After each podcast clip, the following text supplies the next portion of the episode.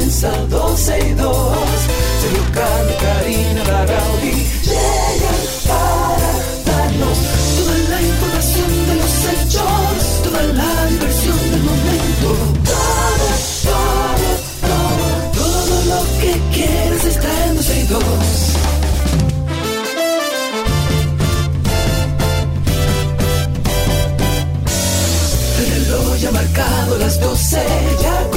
comienza 12 y 2. Sergio Carlos y Karina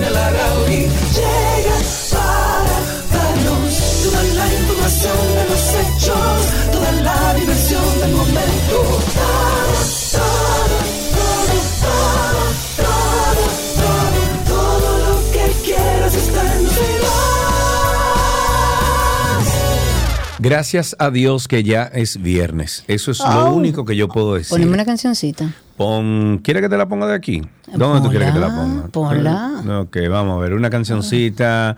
¿Cómo tú quieres la canción? Pero tiene que ser una canción que de verdad invite al viernes. No me ponga cosas melancólicas y para llorar y beber. No, yo No. quiero algo para bailar, para disfrutar, para pasarla bien. Bueno, pues entonces lo que hay que hacer es, déjame ver. Adiós, Josuel. Lo que hay que hacer es preguntarle a nuestro público qué, qué quiere, qué quiere escuchar. me Mm. gusta. Aquellos, adiós mi querida Keto Familia, Monse. Díganos qué canción quieren escuchar, cuál es la canción que les sube la energía del viernes para iniciar este viernes como con buen pie, aunque siempre tenemos una canción positiva como para también sintonizarlos, porque sí, hay que darse, aunque, aunque sea un día de tranquilidad y como decimos Sergio Carlos y yo, de hacer nada. Ok, Eso es nuestro, nuestro queridísimo Chiqui ha mandado una canción. Vamos a escucharla a ver si esta es la canción que Dios quiera. escuchar. Dios quiera, vamos a ver. Ah, Polo y Pan, muy bien. Bien, chiqui. Yo soy fan, fan, fan de Polo y Pan, de todas las canciones de Polo y Pan. ¿Tú ves? Eso puede ser de viernes. Sí, eso puede ser. De Eh. viernes en la noche. Bien ahí. Sí, eso puede ser de viernes. Sí, sí, sí, sí, sí, muy bien, Chiqui, muy bien. Apúntate 10 ahí, Chiqui. Excelente. Así empezamos 12 y 2. Gracias por la sintonía. Esta es la 91.3, 91.1 FM, cubriendo toda la República Dominicana a través de las ondas hercianas. Ya nos reportan, Karina, que el problema de transmisión que teníamos en Santiago ha sido resuelto. Sí, Eh, ya los usuarios, eh, bueno, los asiduos usuarios y seguidores de esta emisora ya reportan, señores, por fin, me han escrito como cuatro veces. Sí. Eh, cuatro diferentes personas diciendo que ya está resuelto el problema, que muchísimas gracias a los técnicos que ya pueden volver a su programación regular. Ahora nos están reportando que hay algunas inter- interferencias en el sur. Vamos a remitir ese mensaje a nuestro equipo técnico. Eh, recuerden que esto es constante, que hay que constantemente corregir, eh, bueno, emisoras que, por ejemplo, se meten dentro del espectro radial de una frecuencia en específico, que no están reguladas por la, mm, ¿cómo se llama esto? Por, Dios mío, por Indotel, etcétera. Entonces uno tiene que estar en constante, constante, constante eh, ajuste y, y movimiento, si se puede decir, para que la emisora siempre se respete en todo el país. Dice Odniel Jorge que ponga Bizarrap y Tiesto. Ahí puede salir Bizarrap cualquier cosa. ver. Cualquier cosa puede salir de ahí.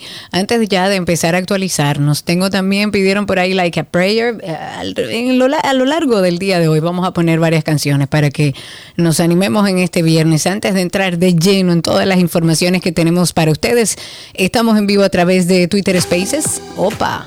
Ok, eso es Visa Rap y Tiesto.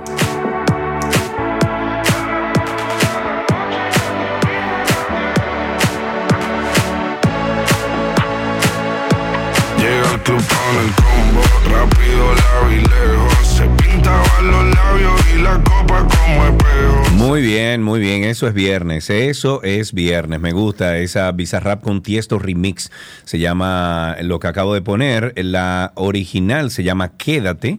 Eh, Tiesto remix también. Déjame ver. eh, sí, eh, sí, ahí está. Lo pueden buscar como Quevedo. Ah, perdón. Ok, Quevedo. Aquí dice Quédate. Aquí dice Quédate.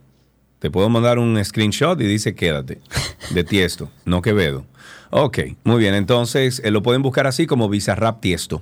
Así lo pueden buscar en, en, en- ¿cómo se llama esta aplicación? Spotify. Spotify, ¿sería? gracias. Bienvenidos a todos entonces. Vamos a ponernos al día. El gobierno de Canadá en el día de ayer anunció una eh, que va a coordinar la ayuda internacional a Haití abriendo una oficina en la República Dominicana y esto ha traído, bueno, reacciones de todo tipo. Ellos dicen que el objetivo es atender a la Policía Nacional de Haití.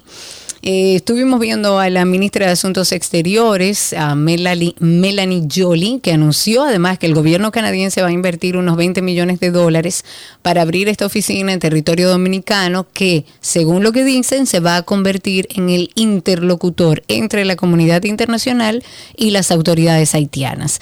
El equipo canadiense dijo además que va a coordinar todos los esfuerzos para proporcionar el equipo, el dinero y el entrenamiento que tanto necesita Haití pero además el gobierno canadiense mantendrá un equipo en Puerto Príncipe para trabajar con las autoridades haitianas también. Sin embargo, y a pesar de este anuncio, el gobierno dominicano dijo esta mañana que no ha dado ninguna autorización a que Canadá instale una oficina en la República Dominicana. Eso, esa información fue confirmada, de hecho, por el canciller dominicano Roberto Álvarez porque esto ha generado una serie de reacciones, como decía en inicio, sobre todo de la oposición diciendo que eso no se podía permitir, que aquí no puede estar una oficina de Cana, de que eso es una injerencia y bueno, muchísimas reacciones, pero lo cierto es que eso todavía no se ha hecho oficial ni se ha elaborado ningún permiso para que Canadá tenga una oficina aquí. Ok, lo que voy a decir a continuación es muy bueno, muy, muy bueno. Muy, muy bueno. Señoras y señores, la famosa web TripAdvisor publicó en el día de ayer su premiación de lo mejor de lo mejor en el 2023. Traveler's Choice Best of the Best, en la cual reconocen a República Dominicana como el noveno destino turístico más popular del mundo y el primero en el Caribe. Caramba.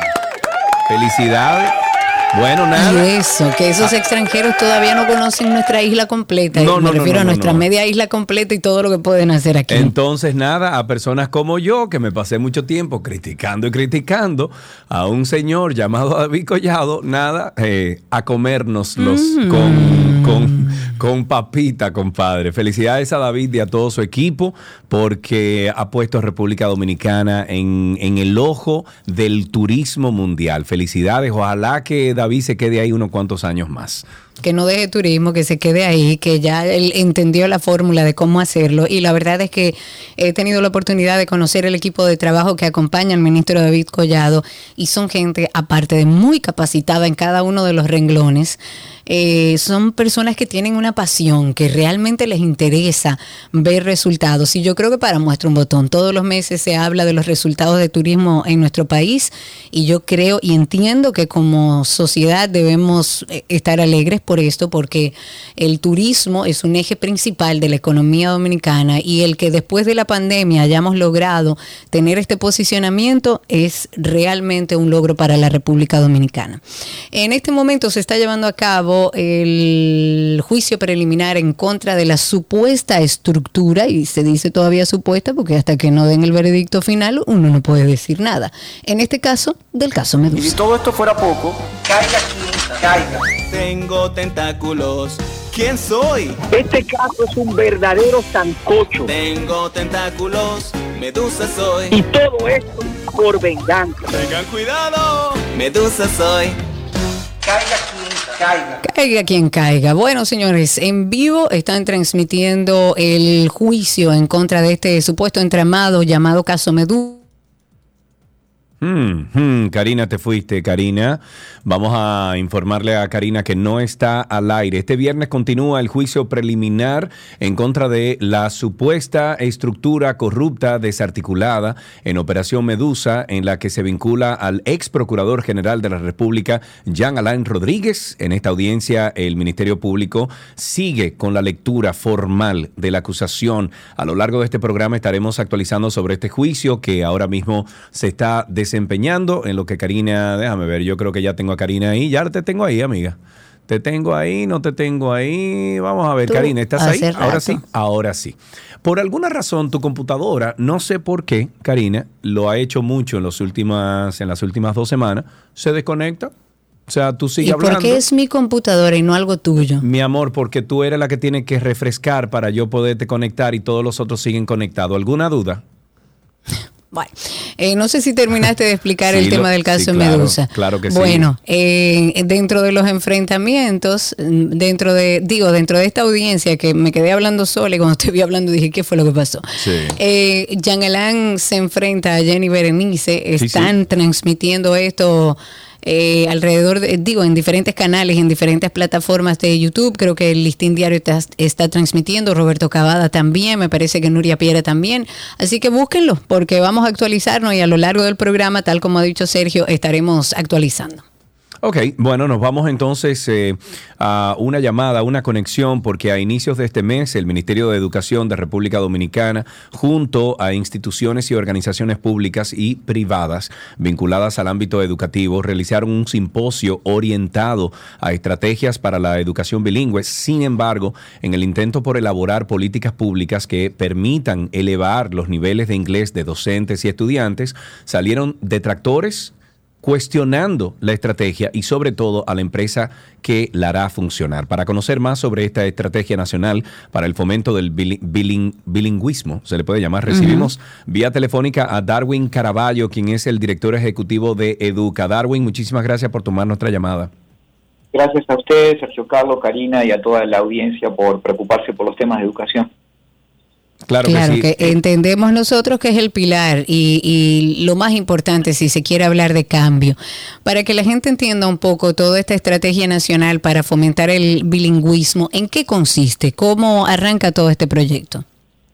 Mira, eh, básicamente el día 6 y 7 de, de julio, eh, de junio reciente, el presidente de la República le planteó un sueño a, a la sociedad dominicana de eh, proponer que todos los niños y niñas que ingresen al año escolar que comenzará el 28 de agosto próximo, cuando egresen de la secundaria en 2036 puedan ser bilingües.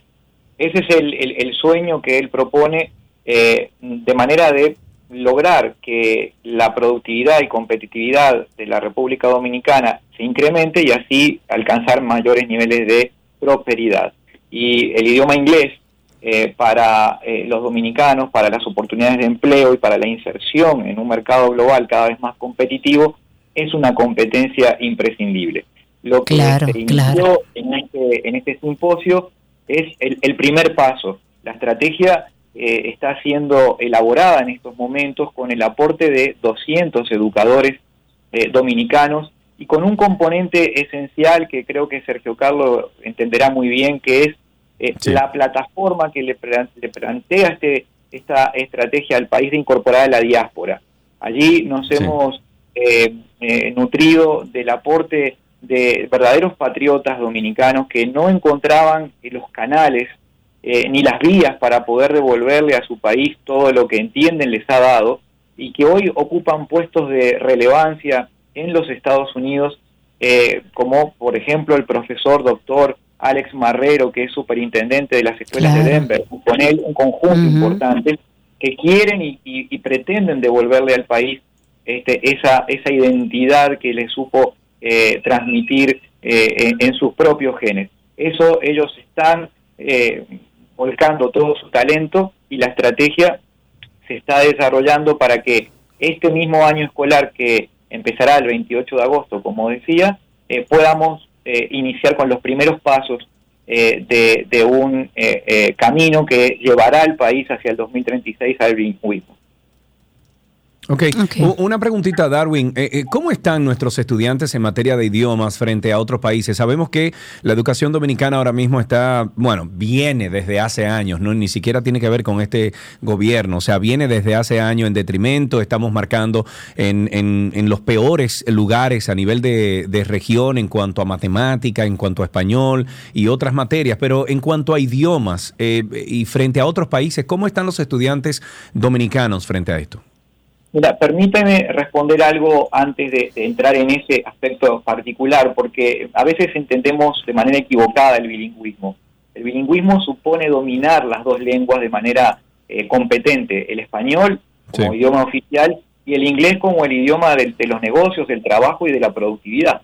Con lo cual, eh, este- esta estrategia no es solamente eh, producir o introducir eh, el inglés como materia, es también fortalecer las competencias en la lengua española. Y de hecho, Claro. en el primer ciclo de la, de la primaria, lo que buscará esta estrategia es desarrollar y fortalecer las fortalezas de- de- del dominio del idioma español, que como ustedes señalaban tenía grandes déficits en los indicadores y mediciones que se hacen tanto a nivel local como internacional. Respecto a tu pregunta concreta, los eh, angloparlantes en la eh, República Dominicana, aquellos que dominan el inglés, lo hacen con un alto nivel. De hecho, en las Sí, mediciones es así. internacionales, la República Dominicana está en el segundo lugar y lo pelea a veces en primer lugar con Argentina, que son los dos países de eh, la región que mejor tienen eh, eh, eh, ciudadanos que dominen las dos lenguas. Pero claramente esto se concentra en un segmento reducido de la población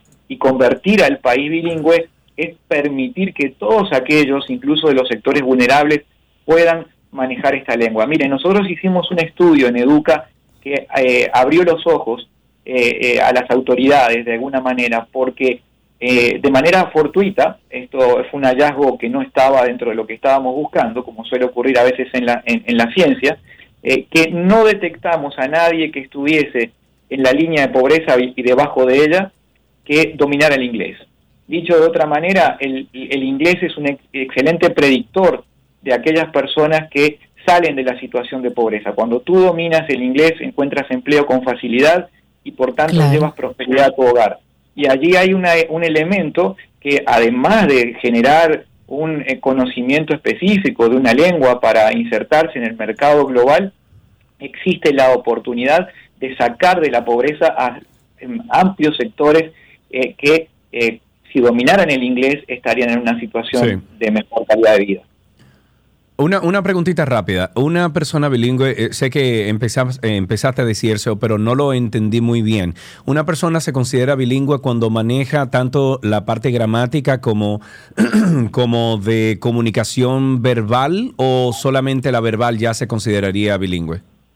No, no es, es cuando las personas demuestran competencias en las dos lenguas, en el español y en el inglés. Lo que justamente está y- y- eh, presentando la estrategia es que no necesitamos que ese bilingüismo llegue eh, a un nivel de eh, profesionalismo como si todos los Sí. ciudadanos fueran a, a ser doctores eh, universitarios. Es Claro, decir, el claro, bilingüismo claro. para aquellos segmentos y aquellas zonas del país donde se requieren habilidades comunicativas para atender al turismo, eh, bueno, allí no necesitamos la- el desarrollo de, eh, bueno, elementos que tienen que ver con la gramática o la escritura. Allí lo que importa son las habilidades comunicativas.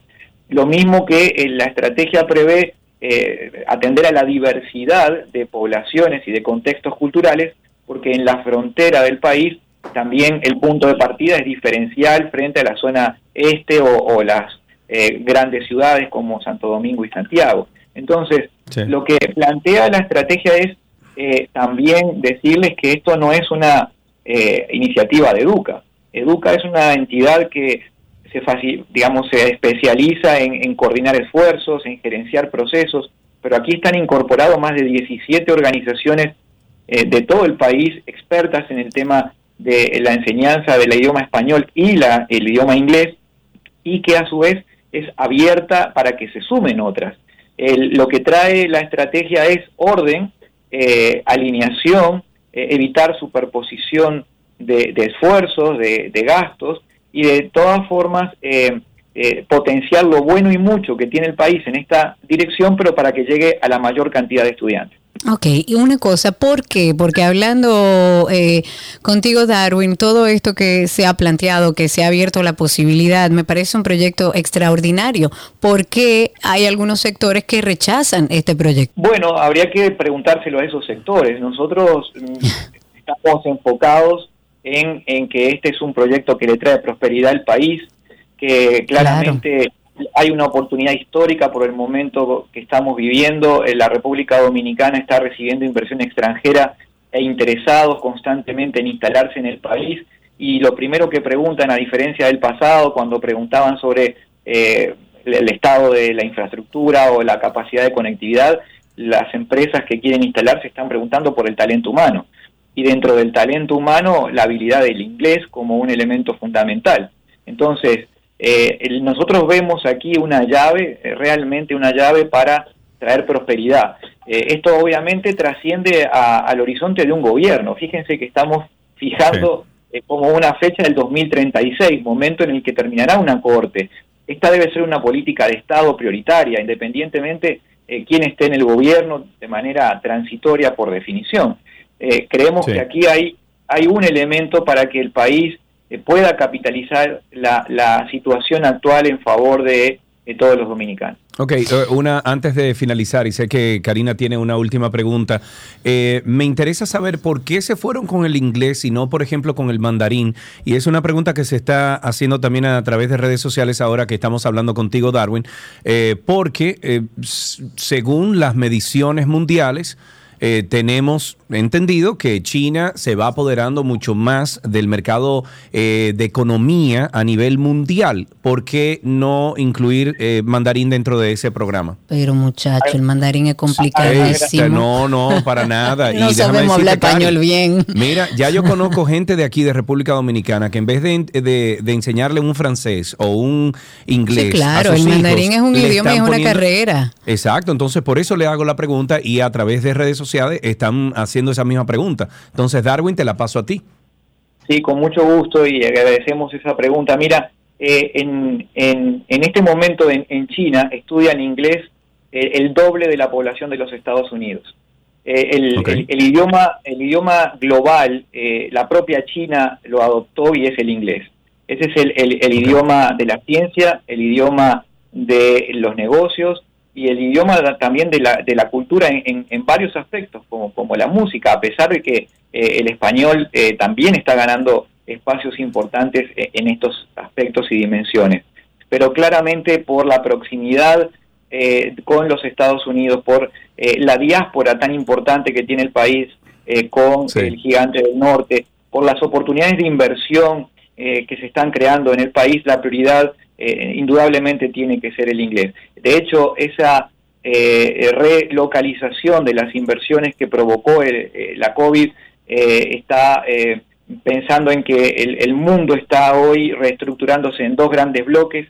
El bloque occidental ha elegido el inglés como, como eh, lengua de comunicación y de integración, y la propia China, como les decía, y sus cuadros directivos están dominando el inglés también como ma- eh, lengua sobre la cual eh, insertarse a, nivel global. Perfecto, bueno, pues ya que tenemos en la línea y aprovechando para preguntarte si en algún momento, Darwin, se ha hablado, y, y Karina y yo estamos hartos de hablar de esto y tenemos años hablando de esto, si se ha contemplado la actualización del currículum educativo que ya es obsoleto en este país, eh, ¿se ha considerado otros métodos de aprendizaje para la educación pública? Mira, es una gran pregunta lo que estás diciendo. Las transformaciones curriculares se están haciendo y cuando uno revisa los documentos, el, el currículo dominicano no solamente es de vanguardia, sino también que incluso es más eh, nutrido que el de Finlandia. El problema no está en el currículo, el problema está en cómo esto se aplica y se ejecuta en las aulas, eh, en las, por ejemplo, 193 jornadas que tendrá el próximo calendario escolar. Y allí eh, Sí. hay mucho para innovar y para hacer. Los procedimientos, los procesos educativos, las metodologías eh, están obsoletas. Se sigue educando de la misma forma que se Sí. hacía en el siglo XVIII y obviamente Claro. eh, desde esa perspectiva es que hay que buscar la- las transformaciones. Eh, el, el rol del educador ya no puede ser el que transmite el conocimiento, sino el que sea el facilitador del aprendizaje personalizado a los ritmos y a los intereses de los estudiantes, con objetivos curriculares claros, pero no con un patrón rígido que los obligue a llegar a un único estándar a todos los estudiantes, porque la educación debe ser el camino a través del cual cada ser humano eh, florece en sus talentos y no en el que produce un único producto estandarizado. ese es el modelo en el que hay que creer y construir, eh, que no es sencillo, eh, dado el punto de partida que, tenía la, educación dominicana eh, eh, históricamente. Esta, explicación es larga y en otros momentos la podemos este, abordar, pero están dadas las condiciones para ser optimistas. Aún, aún en la última evaluación de desempeño que hace pocos días el ministro de Educación con valentía presentó a la sociedad, en el área de lectura en todos los niveles después de los efectos de la pandemia muestra mejoras. Eso no se ha resaltado con eh, la necesaria, eh, creo, eh, aclaración, porque eh, la pandemia en, en el mundo en general produjo caída en los aprendizajes y en el área de la lectura el país mostró avances, no hacia donde se espera, no en el lugar en el que uno quisiera que estuviesen ubicados todos los estudiantes, pero sí hay avances. En cambio, en el área de la matemática sí hay una caída pronunciada producto de la pandemia y ahí hay que trabajar fuertemente también. Ok, perfecto. Pues muchísimas gracias Darwin por dedicarnos este tiempo para entender un poco cómo vamos avanzando en algo que nosotros como medio siempre hemos dicho que es el pilar de cualquier cambio. Cualquier gobierno que quiera hablar de cambio tiene que hablar de educación. Gracias Darwin.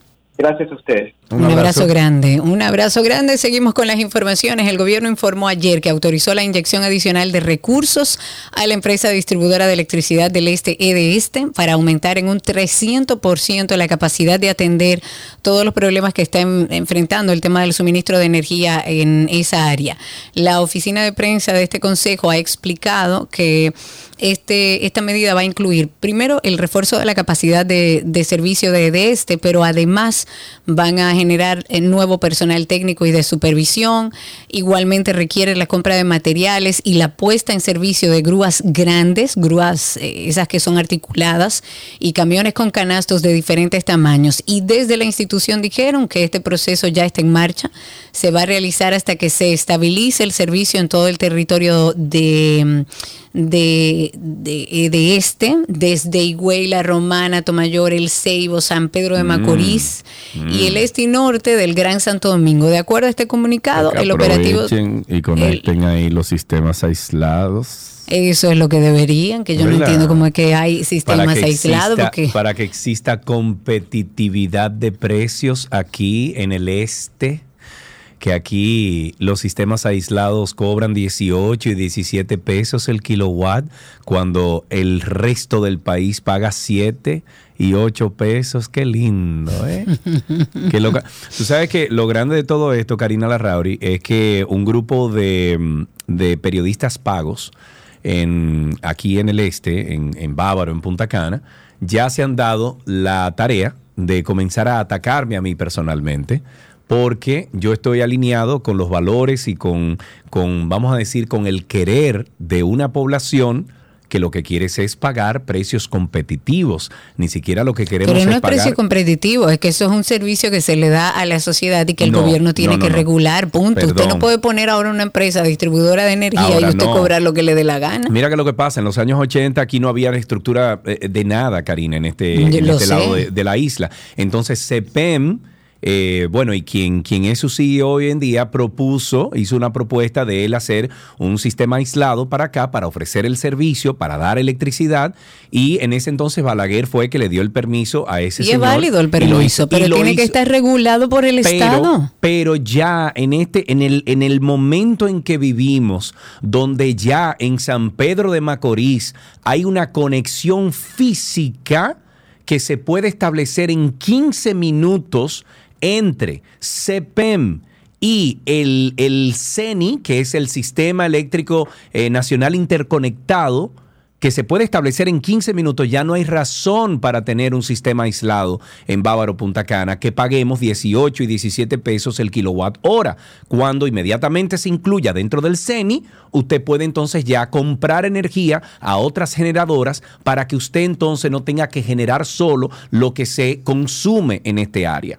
Entonces ya es tiempo de que el, el- Estado dominicano, el presidente de la República, eh, quienes están en la superintendencia, eh, superintendencia eléctrica de República Dominicana, le exija tanto a CEPEM como a otros sistemas aislados que se conecten al sistema eléctrico interconectado nacional para abaratar esos precios y para ser más competitivos en los precios que nosotros pagamos aquí en Punta Cana Bávaro con, eh, con el kilowatt hora.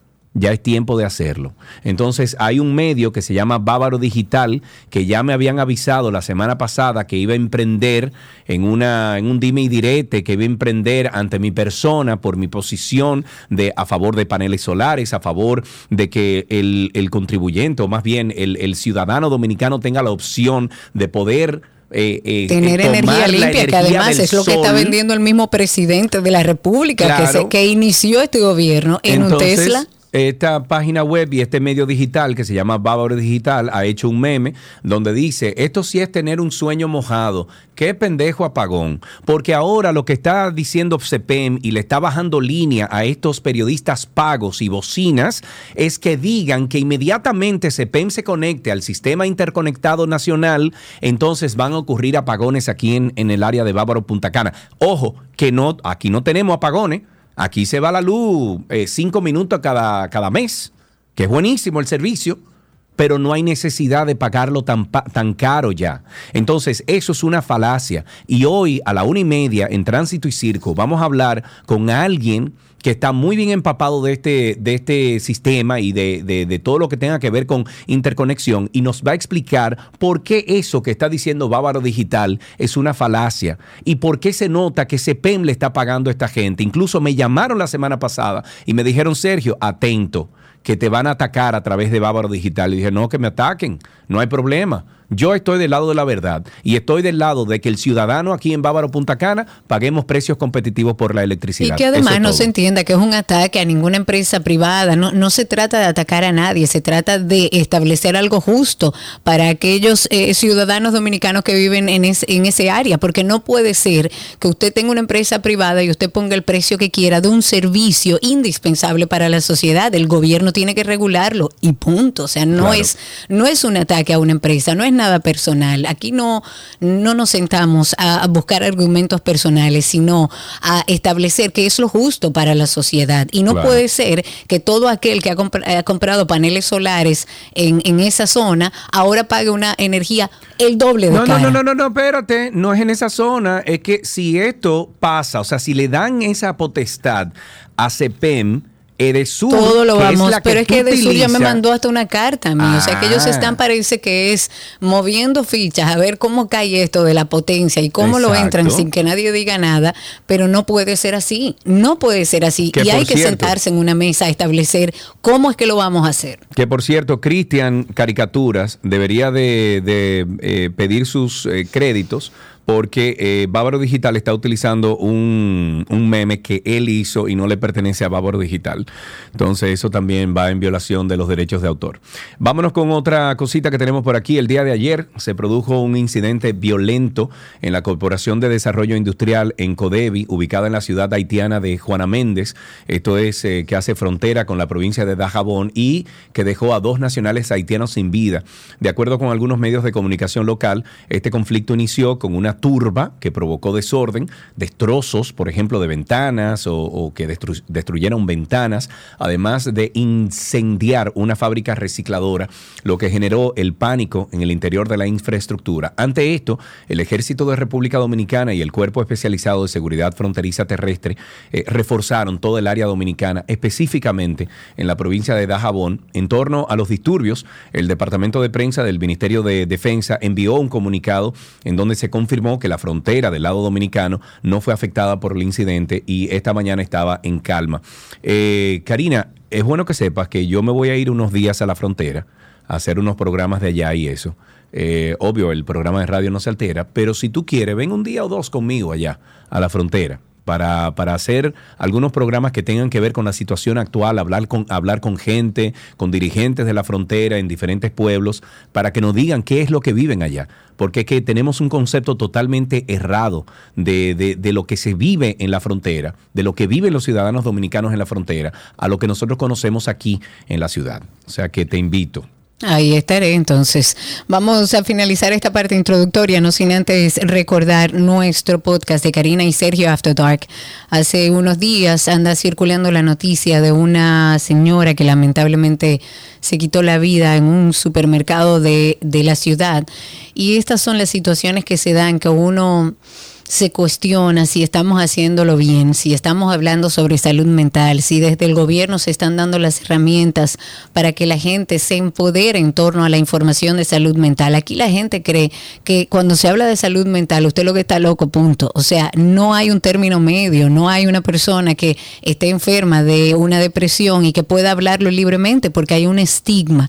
Y este proyecto se ha hecho justamente con ese ánimo de que la gente le quite el estigma a la salud mental porque es como ir a visitar a un dentista, a, un, a un oftalmólogo, a un neurólogo, es exactamente lo mismo, pero se trata de la salud de nuestro cerebro. Entonces, dicho eso, pásese por Karina y Sergio After Dark, porque ahí tenemos muchísima información sobre salud mental y sobre bienestar. Oye, cuando tú sugeriste de que vamos a hablar de esto, digo yo, bueno, Karina está chipeando. Pero bueno. Queremos profundizar en este tema que quizás para muchos será una sorpresa, algunos quizás han oído algo, están al tanto, pero no tienen mucha información. De las decisiones que tomamos, tanto de dar a luz por parto, por cesárea, de, de alimentar al seno o artificialmente, eso determina verdaderamente la microbiota que vamos a tener y la salud que vamos a tener. Cuando hablamos de salud digestiva e intestino, estamos hablando de restaurar la pared intestinal y de restaurar también el microbioma intestinal. Es un tema muy, muy interesante que tiene que ver el sistema digestivo, el cerebro, nuestras emociones, cómo repercute nuestra salud intestinal, también en nuestra salud mental. Karina y Sergio, After Dark.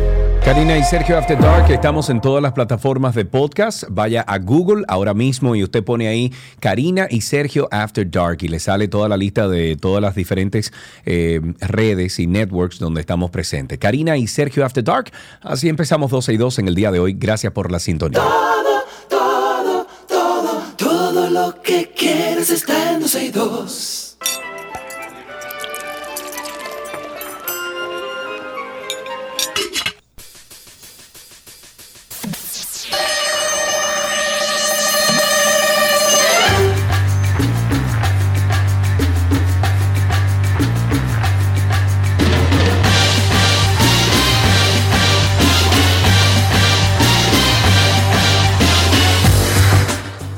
Bien, ahí estamos entonces ya entrando en nuestra receta imposible que se ha hecho posible ya porque esto queda grabado en podcast, queda grabado en YouTube, queda grabado en todos lados.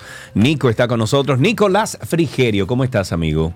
Muy bien, ¿y ustedes? Muy bien, muy bien, muy bien. Ahí te dejo con Karina. Voy a hacer algo. Estoy aquí. Hola Nico, bienvenido y cuéntanos hoy qué preparamos. Es viernes. ¿Qué tal? ¿Qué tal? Es viernes y está todo como muy calmado, muy tranquilo. Sí, tengo mucho miedo. Está raro. siempre cuando, cuando entro los viernes siempre hay como caos, eh, locura, pero hoy está todo muy, muy Como calmado. tranquilo, sí, Es un muy viernes- tranquilito. Hasta la calle está ahí. tranquila, señor. Por lo menos lo que yo transité. Hasta la calle está tranquila, es verdad. Y hoy acaban los colegios, así que el lunes va a estar bueno. Más aún. Sí, sí, sí. Bueno, hoy vamos a preparar unos, eh, es una receta muy clásica, que son unos rigatoni al vodka. Pueden ser rigatoni como puede ser cualquier otra pasta, eh, porque al final es pasta seca, pero los rigatoni es como, como el, clásico pa- para esta preparación. Eh, tener en cuenta que los rigatoni siempre toman mucho tiempo de cocción, siempre son es más de 15 minutos, no es que van a llegar a los 20 minutos de cocción, pero, pero sí toma un poco más que cualquier otra pasta. O sea que lo bueno de esos 15 minutos es que nos permite ir haciendo la salsa mientras se va eh, haciendo la pasta. O sea que es bastante rapidita la preparación. Entonces, vamos a necesitar. Esta, esta semana la verdad que he sido tu enemigo, Karina, y he puesto No, cebolla no, en eso es todo. cebolla y cebolla. Dios. Es que- que parece que tengo una plantación de cebolla y necesito venderla. vamos a necesitar cebolla, que la vamos a picar bien finitititita para que podamos invitar a Karina. Ajo, que lo vamos a picar también. Te manda, a decir Alan, te manda a decir Alan y te interrumpo que esa es la única pasta que perrea, así es que se llama.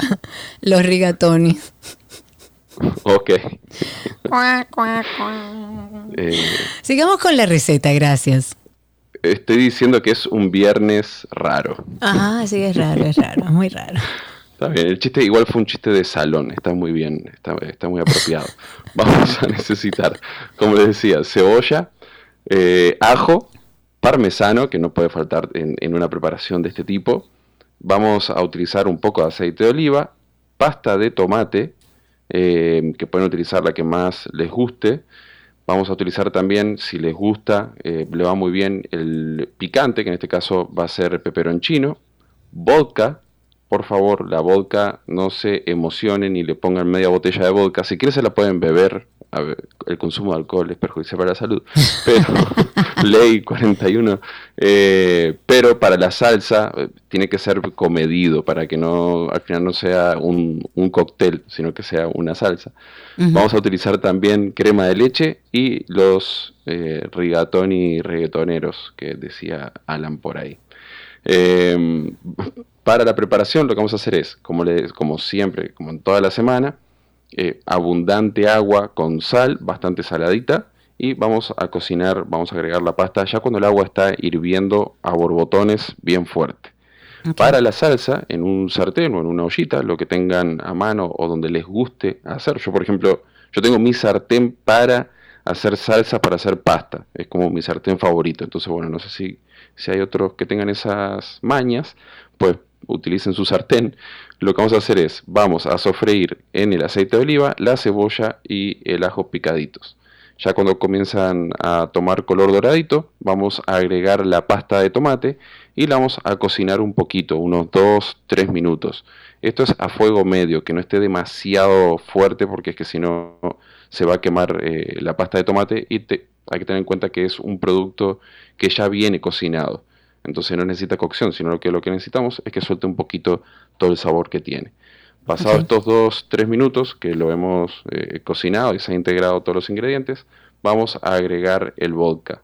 Muchísimo cuidado aquí, no lo vayan a hacer sobre el fuego porque puede ser, por la cantidad de alcohol que tiene el vodka y por el calor que tiene el sartén, la llama y eso, que eh, prenda fuego el, el, el vodka, o sea, la misma bebida. Al final esto es un flambeado que está muy bien, pero eh, tienen que tener mucho cuidado de no tener la cara cerca, de que la campana Claro. no esté cerquita tampoco. Entonces lo mejor es agregar el vodka fuera del fuego, regresamos el sartén al fuego y si quieren, ahí la inclinan un poquitito y que coja el fueguito para que flambee y evapore bien el alcohol. Si no, simplemente lo van a cocinar durante dos o tres minutos, el alcohol se va a evaporar y nos va a quedar, eh, vamos a decir, el líquido puro sin, sin alcohol. En este momento lo que hacemos, agregamos la crema de leche, mezclamos bien y vamos a cocinar hasta que tome consistencia eh, cremosa, consistencia de salsa, pero no demasiado espesa, o sea, tiene que quedar un poquito eh, sueltita, un poquito suave. Lo que hacemos en este momento, los rigatoni ya seguro que están, vamos a retirarlos de la olla sin eh, botar el agua de cocción. En caso de que no tengan una, una espumadera o un sacador que puedan sacar la pasta sola, escurrirla sola y dejar la pasta- el, el agua en la olla, eh, saquen un poquito de agua con un vaso, una taza y lo reservan ahí al costadito por si lo necesitamos y entonces pues ahí sí pueden colar todo el líquido y, y que se vaya y quedarnos solo con la pasta. Vamos a agregar la pasta a la salsa, mezclamos bien, si vemos que está un poquito seco, no agreguemos más crema, sino que tomemos de esa agua de cocción y vamos agregando de a poquito hasta encontrar ahí un poquito la consistencia que más nos guste. Por último, al igual que una de las pastas que hicimos en la semana, vamos a agregar el parmesano rallado y lo vamos a mezclar bien hasta que se funda y se disuelva entre toda la salsa. Esto le va a dar un sabor buenísimo y una textura buenísima también. Ya cuando está bien integrado todo y tenemos esa salsa, esa, esa pasta bien sabrosa, lo que vamos a hacer es, que me- no lo había dicho los ingredientes, siempre me falta un ingrediente. Vamos a, a- a agarrar hojitas de albahaca y la vamos a romper así un poquito rústica con la mano, la vamos a agregar, esto es bien al final, La vamos a agregar una vueltita nada más para que no se cocine demasiado tampoco. Vamos a retirar la pasta del sartén, vamos a servir y listo. Y listo, ahí tenemos la última receta de esta semana de pastas. Que recuerden que si quieren conseguir estas recetas, váyase a nuestro podcast de 12 y 2 y busque el espacio donde hablamos en la receta con Nico, porque en nuestra página no está. Nico, muchísimas gracias. Bu- Busquen a la hora 12.52, habremos empezado. Exacto. 12 y 52 más o menos, usted busca por ahí y ahí está la receta. Si no, pase por el perfil de Nico en Instagram que es Nico el Chefo. Te queremos por aquí. Igual por aquí. Feliz fin de semana. Igual para ti. Un abrazo grande. Nicolás Frigerio estuvo con nosotros en nuestra receta imposible.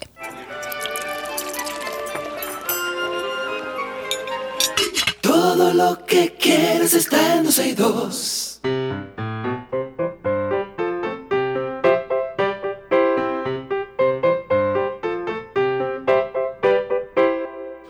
Ahí suena la cancioncita siempre que le dice a nuestros niños que estamos aquí esperando sus llamadas. Ya creo, creo que tenemos a Maximiliano en la línea. Buenas tardes. Hola, Maximiliano.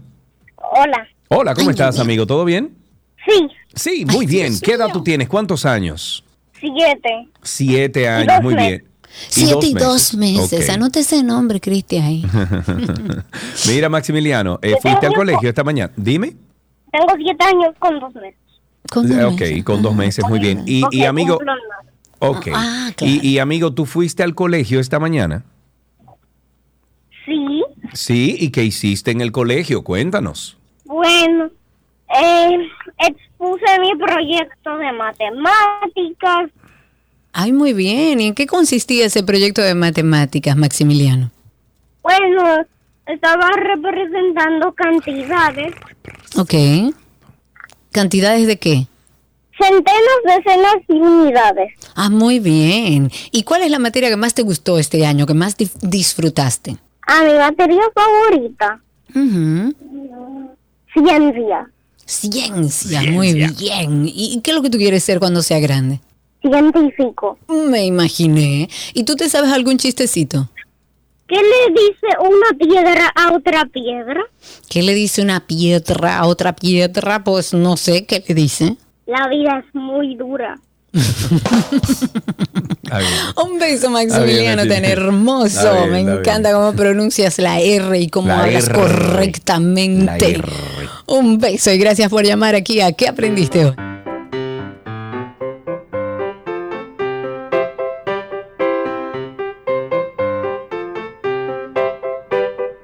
Todo lo que quieres está en 12 y 2.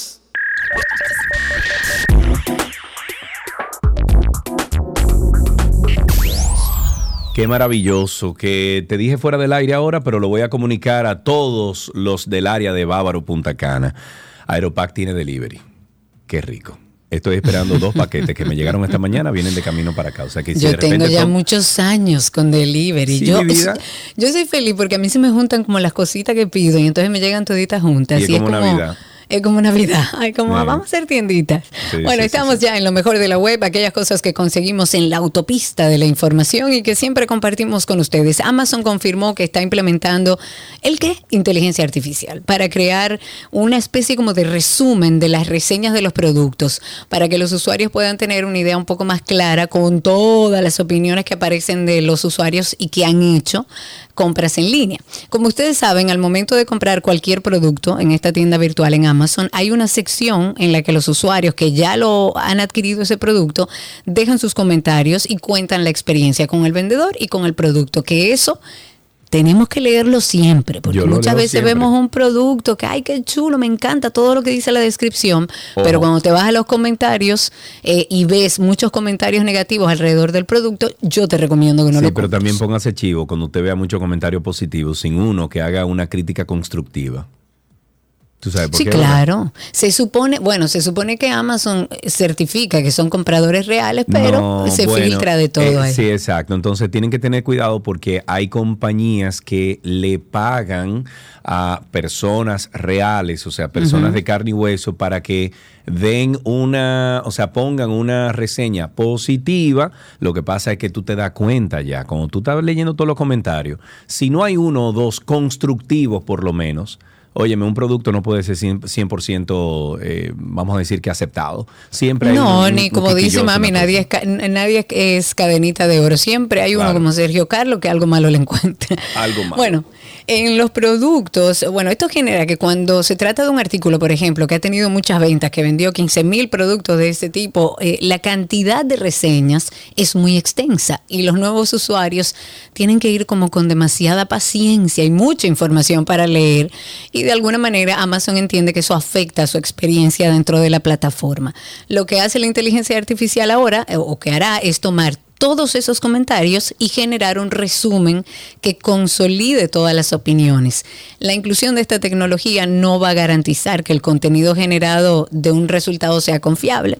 Es una función que se suma a otras alternativas que ha tomado Amazon para seguir mejorando el sistema de reseñas, como por ejemplo la inclusión de una calificación o la opción de escoger un- una opinión con un solo toque sin necesidad de escribir un review completo. O sea, tú tienes ahí como preformas que puedes decidir Pero además, la compañía viene luchando desde hace ya un buen tiempo con las reseñas falsas, que era lo que hablábamos eh, Sergio o lo que comentaba Sergio al inicio, que promueven productos que son engañosos y muchas veces exageran las características de usuarios que nunca incluso han adquirido el producto y Amazon sigue trabajando en eso. Ok, me voy entonces con que WhatsApp está probando una función que permitirá enviar mensajes de video a los contactos directamente desde la pantalla principal de cualquier conversación al mismo estilo que los audios en la plataforma. Esta versión de prueba incluye cambios en el botón de grabación, que yo digo que el botón de grabación debe ser un chin chin más grande. Por favor, es un chin chin más grande nada más. Porque ya con estos dedos grandes así que tengo, cuando le doy al, al asunto ese, eh, sale una X, se quita, vuelve, y no sé, un lío. Esta versión de prueba incluye cambios en el botón de esa grabación ubicado en la parte inferior derecha de la pantalla, en un chat privado o grupal, en lugar de que este sea únicamente de audio, como en la versión global de la plataforma, será dinámico y podrá cambiar de creación de audio a video. Al momento, ah, pero eso igual que Telegram. Exacto. Telegram, tú dejas, por ejemplo, tú estás mandando una nota de voz y tú dejas ese, ese mensaje, lo dejas eh, presionado, eh, perdón, ese botón lo dejas presionado, inmediatamente te sale entonces si tú quieres un video, si quieres un, un- audio, de, de- o sea, un- una nota de voz, o si quieres otra cosa. No recuerdo cuál es la otra cosa, pero ya Telegram tiene esto. Al momento de acceder a un nuevo chat en WhatsApp, los usuarios ya verán en la parte inferior derecha se encontrará el botón de grabación de video en el que se añadirá un cuadro de texto emergente con la etiqueta mantenga pulsado para grabar video, pulse para cambia- cambiar a audio. Cosa que Telegram ya lo tiene. A diferencia de la opción de enviar un video adjunto en la conversación, que pueden tener un peso de hasta 16 megabytes a un tiempo, por ejemplo, de 90 segundos y 3 minutos, la función de video mensaje permite la grabación inmediata de un archivo ligero de máximo 60 segundos. Bien, recuerden a propósito de lo mejor de la web que está en nuestra página 12y2.com. En 12y2.com ustedes pueden conseguir toda la información que nosotros compartimos aquí al aire, pero en forma en un formato de revista digital separada por segmentos. Así que si usted quiere actualizarse cualquier día, entre en nuestra página 12y2.com. Ok, em, dice Yanko, tienes que poner la tipografía de tu celular más grande como lo tiene mi suegra. Ah, Sergio. sí. Como lo tiene Tania Báez. Un, un saludo a mi hermana querida Tania. Yanko, Yo, yo te voy cogí su enviar- teléfono una vez y dije, hermana, pero esto está muy grande. No, yo también lo tengo grandísimo ya. Eh, yo lo Yo pongo me, así yo me resisto. Bueno, eh, yo, lo, yo lo uso así también. Déjame ver, yo le estoy enviando un Pero él dice que cuando tú haces eso, el botón de, de audio se ve más No, grande. No aumenta, no aumenta. Mira, Yanko, te acabo de enviar un sticker muy lindo para ti solito. ¿Oíste? No lo compartas. Entonces, decía que también usted puede pertenecer a nuestra familia de Karina y Sergio After Dark. Es fácil. Usted entra a cualquiera, cualquiera de las plataformas de podcast y pone Karina Larrauri Podcast o Sergio Carlo Podcast o Karina y Sergio After Dark y usted puede escuchar más de 85 85 episodios muy buenos sobre salud mental. Queremos hablar de algo que a veces incluso no nos damos cuenta y vamos enterándonos como en una burbuja de codependencia emocional. Que la codependencia es una dependencia, es una adicción a las personas. Se encontró en una relación donde se volvió dependiente de la otra persona, pero nunca vio eso en su crianza. Me da la curiosidad, Isabela, de saber si esta conducta de codependencia se puede adoptar. Y es un intento de que a través de las personas tú satisfagas tus necesidades. Los codependientes tienen mucha dificultad para experimentar la realidad con moderación. ¿Qué quiere decir? La vida emocional de un codependiente es intensa, es un tsunami emocional. Ojalá que este episodio sea el comienzo para que mejores las relaciones en las que te engañas pensando que necesitas a esa persona en tu vida para respirar y ser feliz. Eso no es así. Karina y Sergio, After Dark. Karina y Sergio After Dark en todas las plataformas de podcast. Vaya a Google y ponga Karina y Sergio After Dark. Hasta aquí lo mejor de la web en 12 y 2.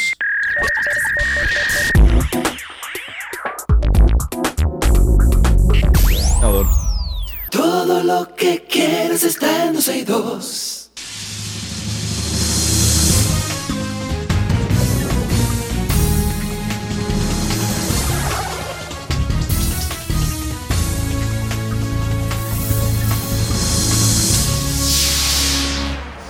Bueno, hablemos del séptimo arte, señores, de qué ver este fin de semana, cuáles series son las que están bateando. Y para esto siempre conectamos con la One and Only, la que más sabe de cine en este país, la que cada vez que usted va al cine tiene que confirmar con ella si la película vale la pena o no, la que le dice el sí y el no. Ella es Anina Rodríguez, productora, eh, vamos a decir que, ¿cómo se dice eso? Para siempre, hay una palabra, un término, productora. Emeritus. Emeritus, exactamente, para siempre de 12 y 2. Mi querida, ¿cómo estás? Anina, hello. Yo muy bien. Hola, mis amores. Tú sabes que es una responsabilidad muy grande la que tú me estás poniendo Pero sobre los claro, hombros. usted fue que parió a este muchacho. Hay Cosa que decirlo. grande, Dios mío. Miren, chicos, tú sabes que eh, hoy es uno de estos días curiosos. Sí, yo vi Spider-Man la semana pasada y Ajá. anoche me acosté casi a la una de la mañana porque me fui al cine a la tanda que pude para poder ver The Flash y poder comentarla el día de Ah, hoy. claro, no le O sea que vamos a hablar de, de tanto de Spider-Man como de The Flash. Vamos a hablar de televisión también. ¿Qué te pareció Spider-Man? ¿Te gustó? Me gustó, siento que me gustó más la primera y no me gusta que me pongan to be continued. Concho, le Ay, qué ciérrame, cosa, ¿eh? ciérrame por lo menos una historia, una, ciérramela. Déjame algo abierto, Ajá, pero ¿y oye, me tuve cuarto? to- Bueno, pero yo no estoy diciendo que no la dejen abierta, pero no completamente. Fue como que de repente hicieron así, ¡can! te la cortaron la película.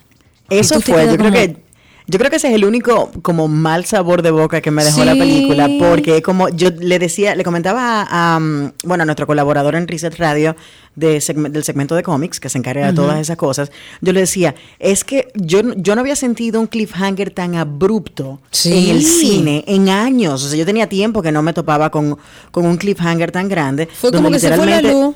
Se fue la luz, ¡buf! y to be continued. Y, y ahora un año para saber qué va a pasar finalmente No, con Miles Morales y todos. No, wow, de verdad que es, eso es como lo único malo, pero de que es una gran película, es tremenda. Sí lo es, Y déjame decirte que la razón, entiendo yo, por la que toda la crítica y muchos de los fans de la serie, eh, de la saga, están diciendo que es una película superior a la primera, es por la mezcla de animaciones, la capacidad que han tenido de llevarte de un universo a otro cambiándote el estilo de animación en los diferentes universos de Spider-Man, eh, en el momento en el que pasan quizás de los Spider-Man de los cómics, en ese estilo de, dibujo, al Spider-Man Lego o al Spider-Man que te da la... eh, que te anuncia que estás en el multiverso de Spider-Man y en, el Spider-Verso, eso es lo que hace la película eh, más grande que la primera. Pero la verdad es que volvieron a traernos una película que tiene una historia que te mantiene conectada. Es impresionante, las actuaciones están perfectas. Hay un dominicano ahí haciendo una voz, by the way, para los que no tenían el dato. eh, no quiero dar spoilers, pero hay un personaje muy importante que se revela casi al final de la película. eh, y este personaje, la voz es de Jarrell Jerome, el dominicano ya ganador del premio Emmy por su actuación en The Brooklyn Five, esa película de Netflix que nos relata la historia de estos jóvenes en Brooklyn que fueron acusados de un crimen que no cometieron. Eh, Oh, sí. Y fue protagonista también de la película Moonlight, ganadora del Oscar. O sea que atención a ese pequeño cameo que hace ahí Gerald Jerome, eh, un dominicano representando en ese voiceover de, del Spider-Verse. Eh, y bueno, 100% recomendada la película. Si aún no la han visto, dense la vuelta por el cine este fin de semana y disfrútenla en una buena pantalla, sobre todo, porque van a poder apreciar eh, toda esa riqueza de la animación de la que estaba comentando hace un momentito. A mí me gustó muchísimo la película, la disfruté, la fui a ver con mis hijos y estamos todos con el mismo pique de que tenemos que esperar un año para ver lo que va a pasar. Bueno, eh, Diego, mi hijo mayor, dijo, no, no, no, no, no, no, no, no, así no se puede acabar, no, no, no, no, no, y se quedó sentado, dijo, no, todavía tiene que faltar algo.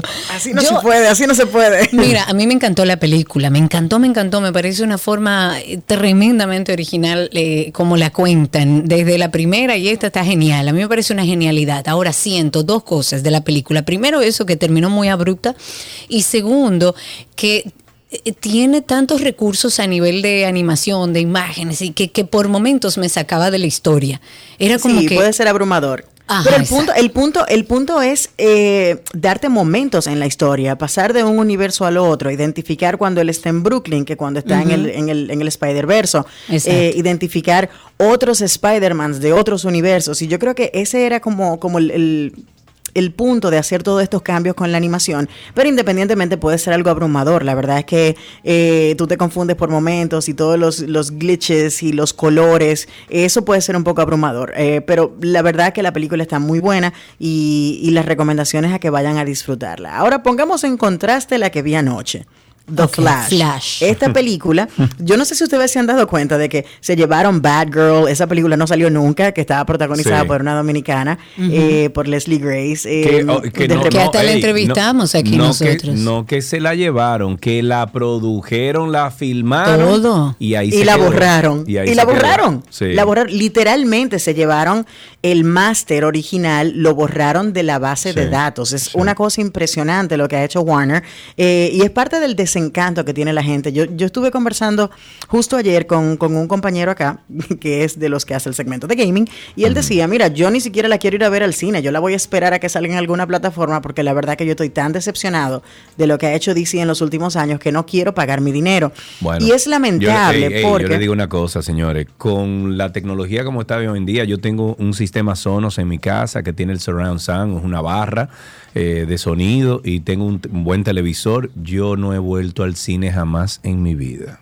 Pero mira, te voy a decir No, una cosa. hay películas que sí, Spider-Man, por ejemplo, Yo vi salimos verlas. cine. Yo vi Sí, Avatar después sí, de un año que salió y la vi el otro día y la vi en 4K y la vi en mi casa y la vi tranquilo. Y yo al cine no sé si vuelvo.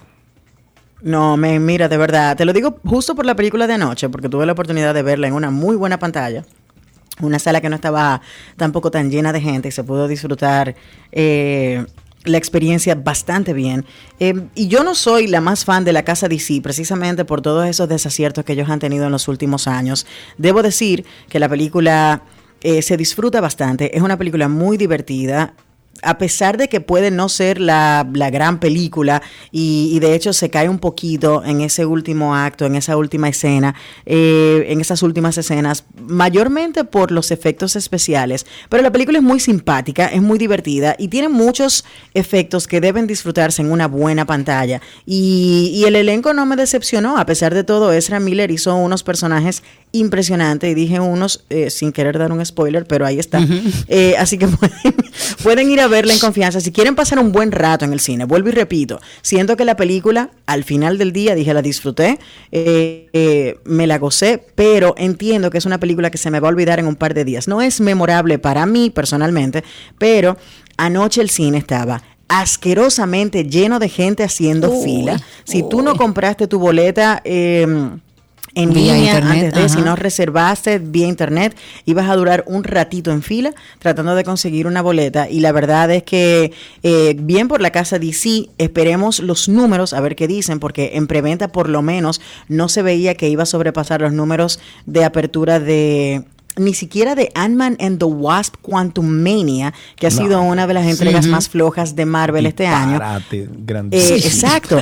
Entonces, fíjate, fíjate lo, lo complicado que es que ya te estén dando este tipo de, de reviews, pero yo siento, y esta es una opinión muy personal, que el boca a boca va a ayudar mucho a esta película, porque aparte de que está yendo la gente eh, de manera masiva al cine, personas que están viendo las series en televisión de CW, de The Flash, que, que están siguiendo esta historia, eh, al público le está gustando mucho más que a la crítica. Estamos hablando de que hay una diferencia de un 20% en la puntuación de la mucho. crítica y la puntuación del público. O sea que probablemente esta película pueda recibir un repunte quizás para eh, un segundo fin de semana. Eh, pero vamos a ver cómo le va en el estreno. Ya la semana que viene eh, tendremos números específicamente.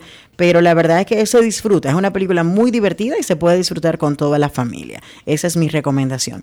Y ya para ir cerrando. Eh, en la televisión, eh, creo que Netflix lleva la, la delantera en este fin de semana, porque eh, la semana pasada se estrenó la serie Never Have I Ever, la cuarta temporada, es una serie coming of age eh, que fue creada por Mindy Kaling y habla sobre la experiencia de una chica de ascendencia india en los Estados Unidos y es muy divertida, a mí me gusta mucho esa serie, estoy loca por empezar a ver esta última temporada para darle cierre a la misma y para los fans de la ciencia ficción, Black Mirror está de regreso y de verdad que está teniendo mejores resultados que los que tuvo con eh, la última temporada que se estrenó, porque muchas personas vieron la primera temporada con mucha fuerza, muy buena, eh, pero la segunda temporada no fue la más favorecida, o la tercera era. Pero esta nueva temporada sí está teniendo buenos resultados, por ahí anda Salma Hayek, unos cuantos actores. Yo sigo pensando que el mejor episodio de Black Mirror es San Junipero, que se llevó todos los premios Emmy, así que si no han visto Black Mirror, arranquen a verla porque tiene sus luces y sus sombras, pero esta última temporada aparentemente pinta bien. Pinta bien. Eso es lo último que queríamos escuchar, que pinta bien. Anina, Pinta bien. muchísimas gracias. Recuerden ustedes que pueden escuchar a Anina Rodríguez en Reset Radio todos los días de 6 de la tarde a 7 de la noche a través de la X102. Anina, hasta la próxima. Un beso grande. Un abrazo para ustedes, chicos. Pórtense bien. Bye bye. Hasta aquí Bye. cine en 12 y 2.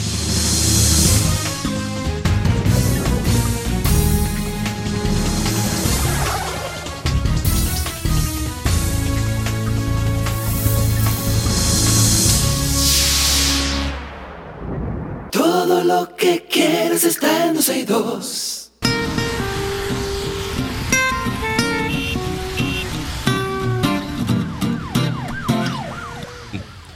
Muy bien, estamos en tránsito y circo aquí en 12 y 2. Ustedes comiencen a llamar al 829-236-9856, 829-236-9856, que es nuestro teléfono aquí en 12 y 2. Cari, al principio del programa, en los comentarios iniciales de, de 12 y 2 del día de hoy, eh, te estuve comentando que ya, bueno, eh, por la posición que tú y yo tenemos ante la energía renovable, ante, eh, bueno, ante ser usuarios de y aprovechar el solazo que nos da a nosotros aquí en República Dominicana por nuestra ubicación geográfica, a algunos medios pagados por la mm, por CEPEM, que es el consorcio, eh, ¿cómo que se dice? Se- Energético Punta Cana, CEPEM, eh, ya le están pagando algunos medios locales aquí en Bávaro. eh, hablando de cosas que absolutamente no tienen nada que ver con la propuesta que se está haciendo de los ciudadanos que vivimos aquí en Bávaro Punta Cana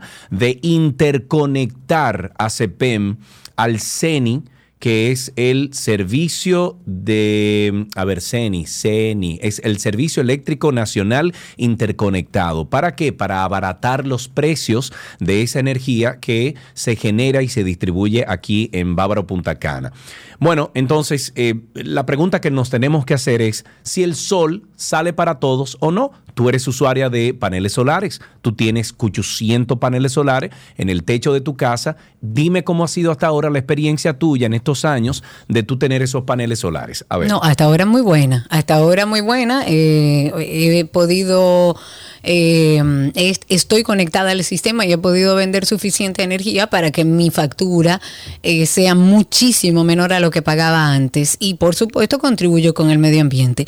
Lo único que hace algunas semanas me llegó a mi casa una carta hablándome de algo de potencia que yo no entendía muy bien, que es un poco lo que entiendo que están eh, trabajando desde, desde Punta Cana con este tema de CPM. Exacto, bueno, pues desde hace unos meses se ha venido denunciando que el consorcio energético Punta Cana Macao, eh, CEPEM, está poniendo trabas a los clientes que desean instalar paneles solares. Nosotros también hemos denunciado a esta entidad por la imposición del cobro de potencia, que no pueden hacerlo por debajo de eh, 10, ki- eh, 10 kilowatts.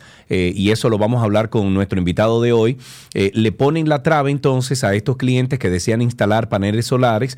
Eh, nosotros también estamos denunciando que esta entidad por la imposición del cobro de potencia a los clientes que tienen instalados paneles solares en techos y cuya potencia demandada es menor de 10 kilowatts.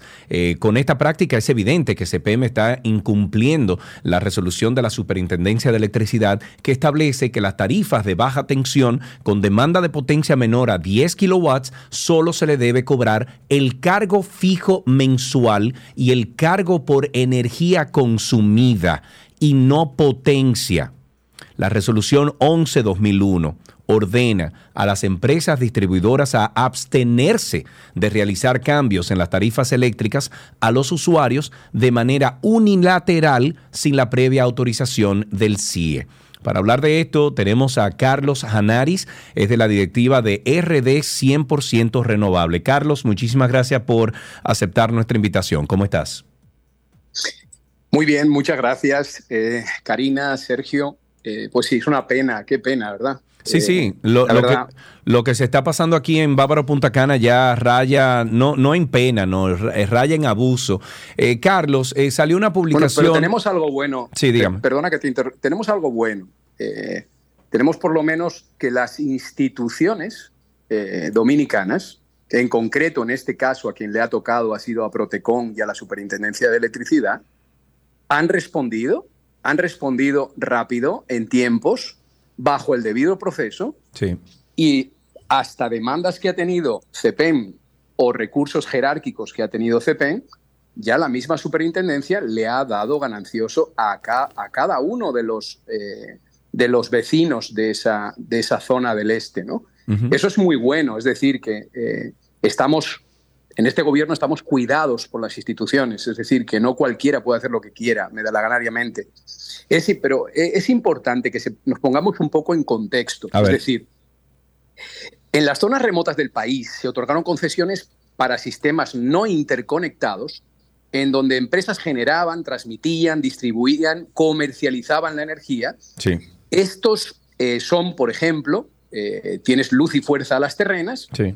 Que, es un que, que ojo, que ojo, que eso era un desastre, no sé ahora, pero eso era un desastre. antes. Es. Es, ¿no? era, era un era, era, era la tarifa más alta de energía del país. Sí, pero la- el O sea, servicio también era una porquería. No sé cómo está eso ahora. A mí se me fue la luz en terrena la semana pasada, eh, cuando digo esta semana cuando estuve allá, pero, pero era una- un disparate ese servicio antes.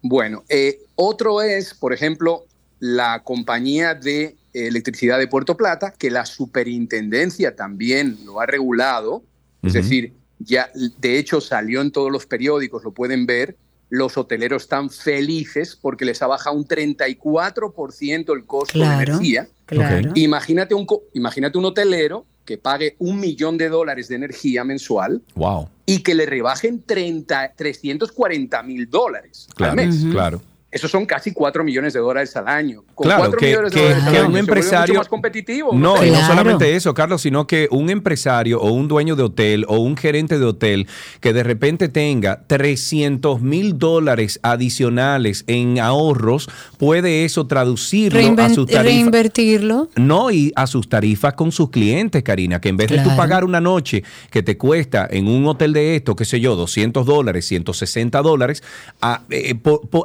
aprovechando ese ahorro que tú tienes en energía, tú puedas bajarle la noche de 160 a 120. Claro, es que en general lo hace Claro, más hotel- competitivo. Claro, el hotel va a ser más competitivo, va a pagar más impuestos también, que el país Claro. necesita que recaudemos impuestos. Ok. Entonces, luego, por ejemplo, en la historia de CEPEN, ¿cuál es?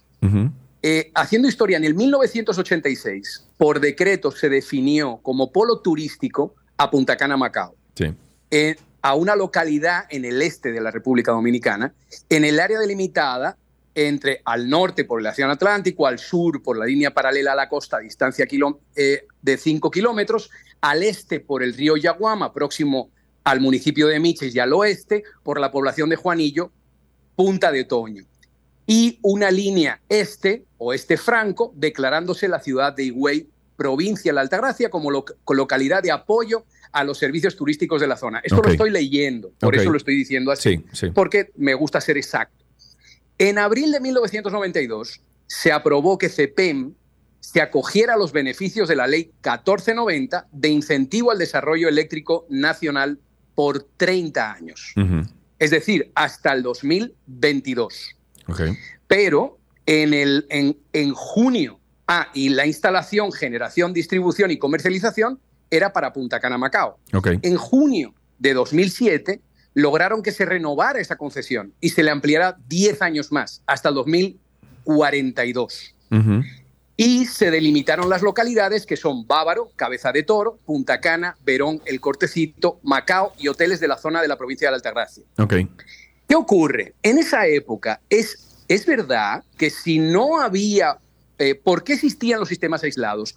Porque en es, no bueno, había porque, una línea porque de sencillo, no había, no había una línea de transmisión desde los sistemas interconectados a esos sistemas aislados, que fue lo que pasó aquí en Bávaro Punta Cana desde Valladolid. Pero tengo entendido, Carlos, y a lo mejor tú sabes sobre esto, tengo entendido que ya CEPEM ha sido interconectado a ese CENI, a ese centro de distribución o, o- o- de, eh, no sé cómo llamarle, es un, un sistema eléctrico interconectado. Desde el 2017 viene conectándose CEPEM. O sea que esa idea de que CEPEM no se puede conectar al CENI es errónea. ¿Me equivoco? Mm, Vamos a ver. Hay algo que yo opino antes de contestarte a eso. Nada es eterno. No existe No, una tecnología eterna, no Claro. existe un negocio eterno. Eh, tú mismo, tu programa de radio, cada día eterno, claro. lo, tienes, lo tienes que mejorar, tu podcast, tu- todo lo tienes que mejorar. De hecho, por ejemplo, Kodak, que todos lo conocemos, era el líder en el mundo en eh, cámaras Fotografía y fotográficas. cámara. Ajá. Quebró, cerró. Sí. Claro, Eh, porque no Blackberry. evolucionar. Bueno, ¿y a, y a Blackberry. qué viene, ¿y a qué viene esa comparación con CEPEM? Esa comparación viene a que ya el sistema aislado de CEPEM no tiene ningún sentido para. Bueno, el sí, espérate, espérate, turístico. Carlos. Sí tiene sentido para la compañía. O sea, para Bien, su... ok, Ah, bueno. lógicamente, lógicamente. Hay gente que, hay gente, eh, eh, digo que no tiene sentido, eh, en, en- yo quiero explicarlo bien. Sí. CEPEN no es solo un generador. CEPEN es un generador, transmisor, distribuidor Claro. y comercializador. Claro. CEPEN posee un tendido eléctrico propio Muy bien diseñado, Sí. no como el de este. El servicio es excelente de CEPEM, ojo. El No, no, servicio es bien excelente. operado, Sí. muy bien operado y el mantenimiento es adecuado. Ok. Eso no tiene ningún tipo de discusión. Ok. ¿Qué ocurre? Que si CEPEN solamente está generando en esa zona con un tipo de combustible, Sí. que es el gas, CEPEN está eh, poniendo en riesgo, en un sentido, el que cuando suba la tarifa, el perdón, el precio del gas, como subió por una guerra en Ucrania, O lo que por sea, sí. cualquier problema que exista, automáticamente la tarifa a los hoteleros, la Claro. tarifa a los ciudadanos de la zona y a todos los que dan servicio a los hoteles en esa zona, Claro. que son más de 200.000 personas, les va a subir también la tarifa. Porque, ahora, no que tú dices eso, el sistema interconectado eh, está compuesto por diferentes generadoras que utilizan diferentes combustibles para poder generar esa energía. Si uno sube, tú le puedes comprar, ya que estás interconectado, esas distribuidoras están interconectadas, tú le puedes comprar energía de otra fuente de combustible. Eso es lo que quieres establecer. No, lo que pasa es que cuando tú tienes un mix, como acabas de decir, donde hay carbón, hay fuel oil, hay hidroeléctricas, hay biocombustibles, hay Solar, solar, sí. hay eólica, hay gas. Al final, la tarifa media de energía baja. Claro, Es claro. decir, si sube el carbón, es posible que esté bajando eh, el fuel oil o esté bajando el gas natural. Y el que tú tengas más solar y eólica, como este gobierno está haciendo, lo que lo está haciendo muy bien, eh, aprobando concesiones para que haya un mix más amplio de renovables, ¿sí? ¿Por qué? Porque esa tarifa de esas renovables baja la tarifa media a la que nosotros estamos pagando la energía general. Claro. ¿Qué ocurre? CEPEN, cuando no había una línea de transmisión y no había un desarrollo tan grande y no era tan importante el turismo para República Dominicana, Sí, es cierto que, bueno, podía tener sentido un sistema aislado. claro. Hoy y, y no. y contribuyeron con el desarrollo de toda la zona. Lo que pasa es Claro que hoy en que sí, día... ¿no? y, y lo han hecho muy bien. Sí. Óyeme, CEPEN, te repito, tiene un tendido eléctrico tremendamente bien diseñado. ¿Qué Claro. ocurre? ¿Qué ocurre? Hoy eh, tenemos que abogar porque CEPEN se conecte al CENI. Al Claro. conectarse al CENI, y eso la Superintendencia de Electricidad también tiene que regular su tarifa, lo que va a ocurrir es que va a tener Un, momen- un momentico, Cristi, eh, Cristi, Cristi, espérate, que déjame poner ahí. eh, ahora ya la retiré, perdón, que Cristi, tú estabas saliendo por el Zoom. Eh, Carlos, perdón, termina la idea, que Sí. tengo una última pregunta Sí. para ti.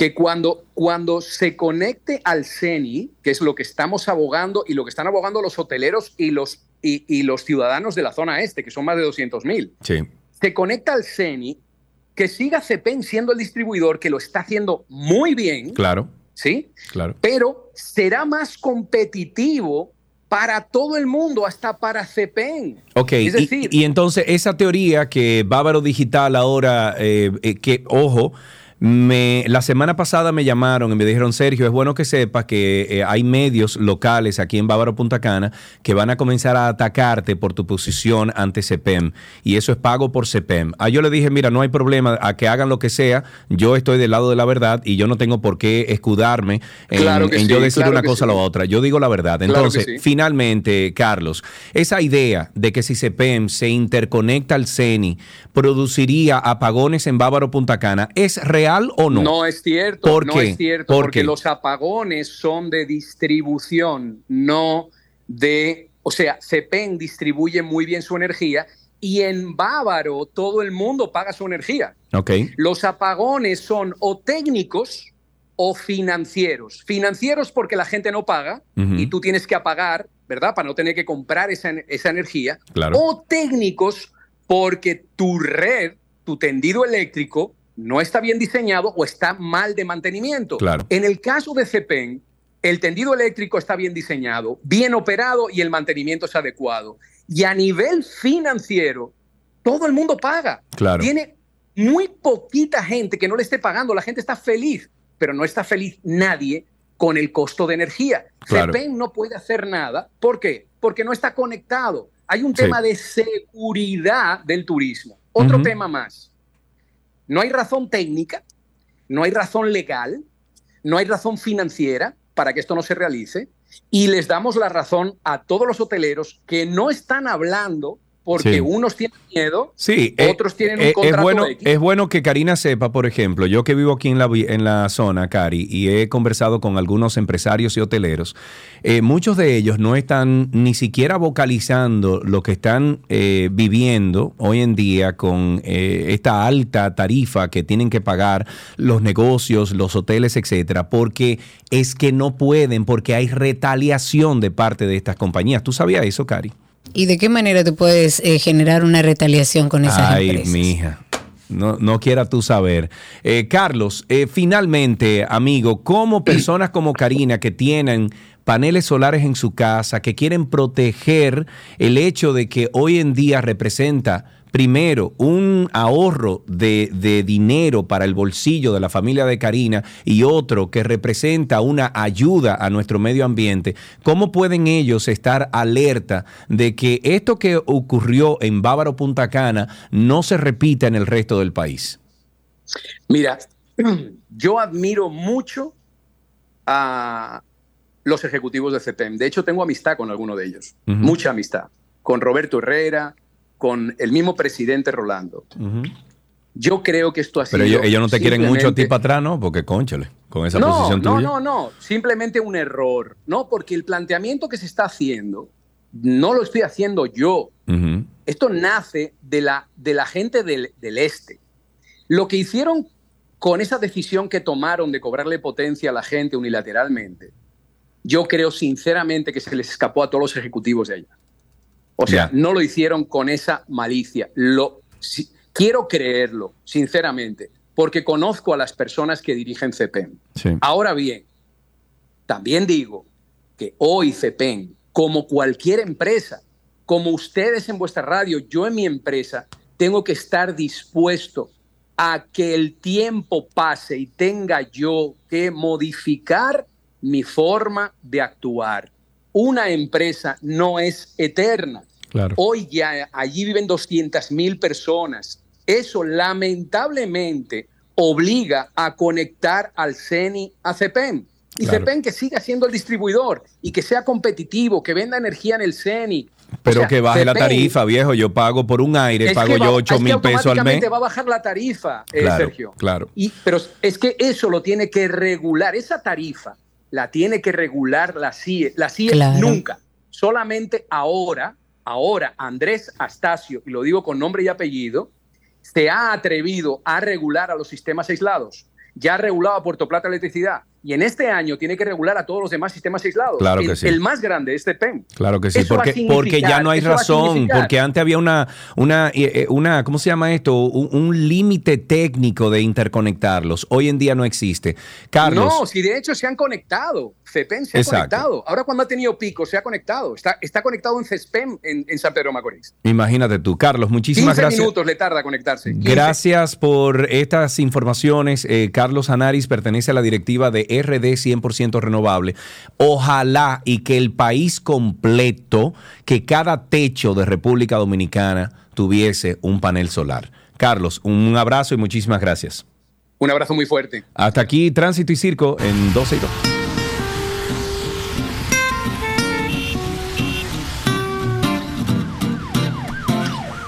Todo lo que quieres está en 12 y 2.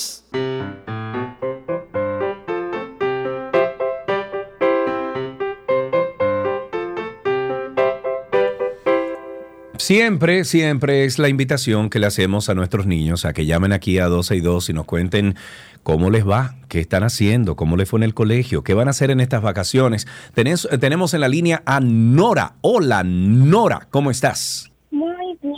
Muy bien. Nora. Vamos a pedirle a tu mamá, a tu papá o quien esté ahí en el carro o donde estén, que te pasen el teléfono, lo quiten de, de altavoz, te pasen el teléfono a ti y lo pongan en speakerphone para que todos puedan escuchar y nosotros te escuchemos mejor. Nora, ¿estás ahí ahora?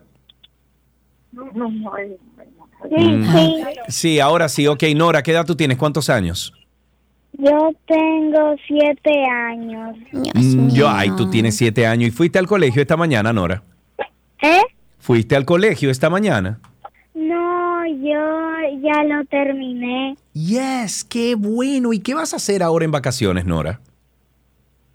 Bueno, yo estoy en natación y en inglés. Muy ok. bien. Oh, o sea que eh, you pitch English. Yes. Yes, muy Yes. bien. Wh- What is your name?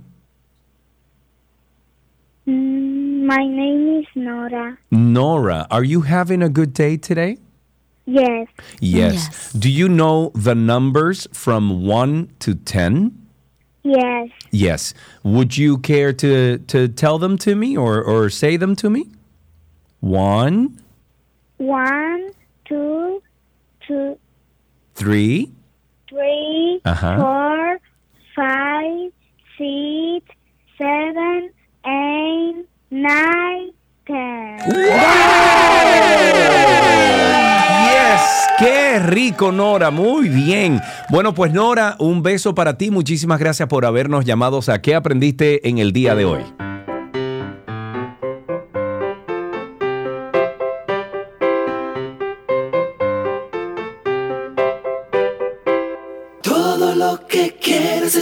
12 y 2.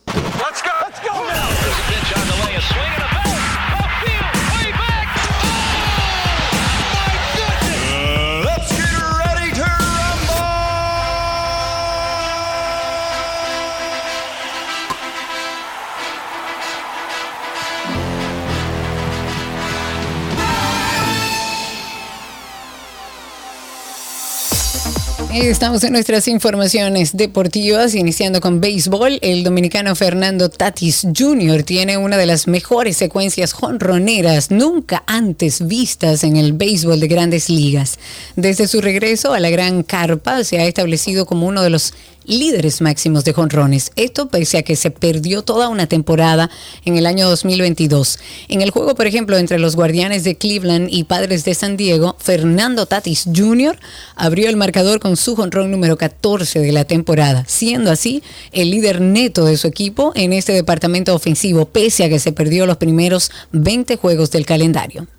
Me voy con una información de atletismo. Luguelín Santos dijo que está suspendido de forma temporal por la Federación Internacional de Atletismo World Athletics en inglés por alteración de documentos de identidad desde su etapa juvenil. El atleta dijo en, un, en una publicación en su cuenta de Twitter este viernes que se declaró culpable desde el inicio de la investigación. El velocista publicó en su cuenta de Twitter lo siguiente.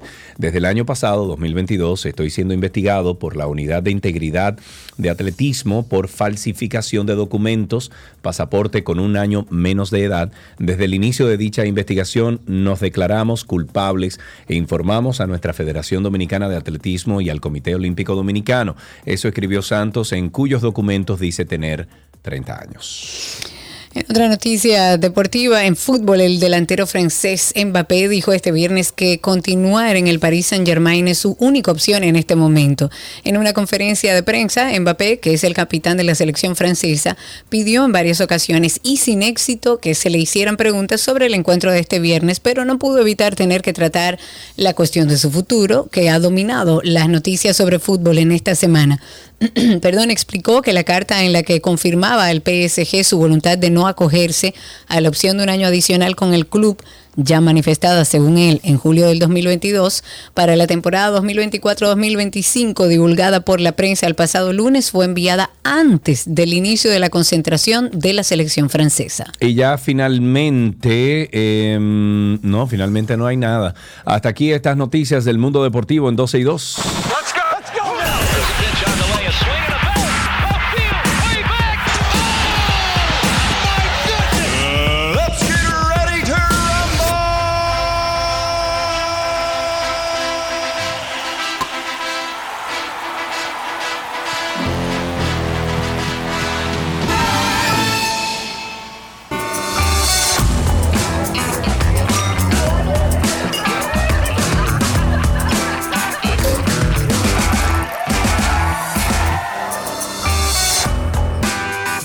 Vámonos entonces con una agenda que tenemos aquí de actividades de fin de semana. ¿Qué tenemos ahí de tu lado, Cari? Iniciando, sigue en escena este fin de semana la obra La abuela del escorpión en la sala Ravelo del Teatro Nacional, viernes y sábado 8.30 pm, baja un poco la cama, domingo 6.30 pm. Las boletas están a la venta en el Teatro Nacional y en Huepa Tickets. Y la exposición Matacacara del Museo de Historia Natural continúa en el Centro Comercial Galería 360. Es una exhibición lindísima y está abierta a todo público y la entrada, por supuesto, gratuita. El Teatro Musical Teamus presentará El Mago de Oz los días sábado 17 y domingo 18 a las 5 de la tarde y a las 11 a.m. y 5 p.m. el domingo. Las boletas están en Huepa Tickets. Este fin de semana también el Teatro Las Máscaras presenta la obra 5 pesos, valen más que tú. Será hoy viernes y mañana sábado a las 8 y media y domingo 6.30. Ok, nos vamos con la agrupación Toque Profundo que va a presentar un show único para toda la familia que reunirá en un mismo escenario a varias generaciones emergentes que serán los invitados especiales de su concierto Generaciones 3. Esto va a ser el domingo 18 de junio a las 4 de la tarde en Jarro Café Blue Mall y las boletas están a la venta en tix.do. El Ministerio de Cultura en el marco del Congreso RD Naranja tendrá dos conciertos en la Plaza de la Cultura. El sábado 17 de junio a las 6 de la tarde se presenta Isaac Hernández y la banda Yellow Outlet. Y el domingo 18 a las 6.30 se presenta Omar Quesada y Josian Jacobo. Ok, eh, continúa hasta el 30 de junio en el Museo de Arte Moderno. Estará disponible la exposición Era Ahora. eh, bueno, no, No, no, era ahora. ahora. Era ahora. Bellísima ahora sí. exposición, no dejen de verla. Del artista Leopoldo Mahler. Pasen por allá. Hasta aquí esta agenda de 12 y 2.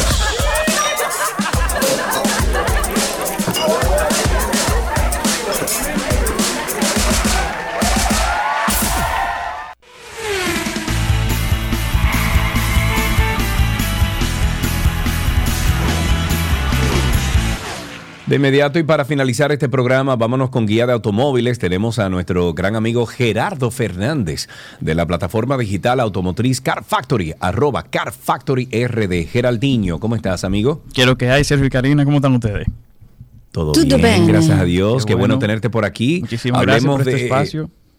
Claro, siempre. Hablemos de los últimos temas y de los más eh, importantes sobre automotriz, no, sobre el mundo del automóvil aquí en República Dominicana. Hablemos. Hoy te debo el tema de la actualidad, pero te traigo uno que te va a gustar muchísimo más. Se trata de los carros que han usado los presidentes en República Dominicana. Ah, bueno, mira, muy chévere, muy chévere. Empezamos por dónde. Comenzamos con Horacio Vázquez, el cual hoy en día no sabemos exactamente cuál era el, el modelo que poseía, pero sí sabemos que para 1928 tenía un Cadillac.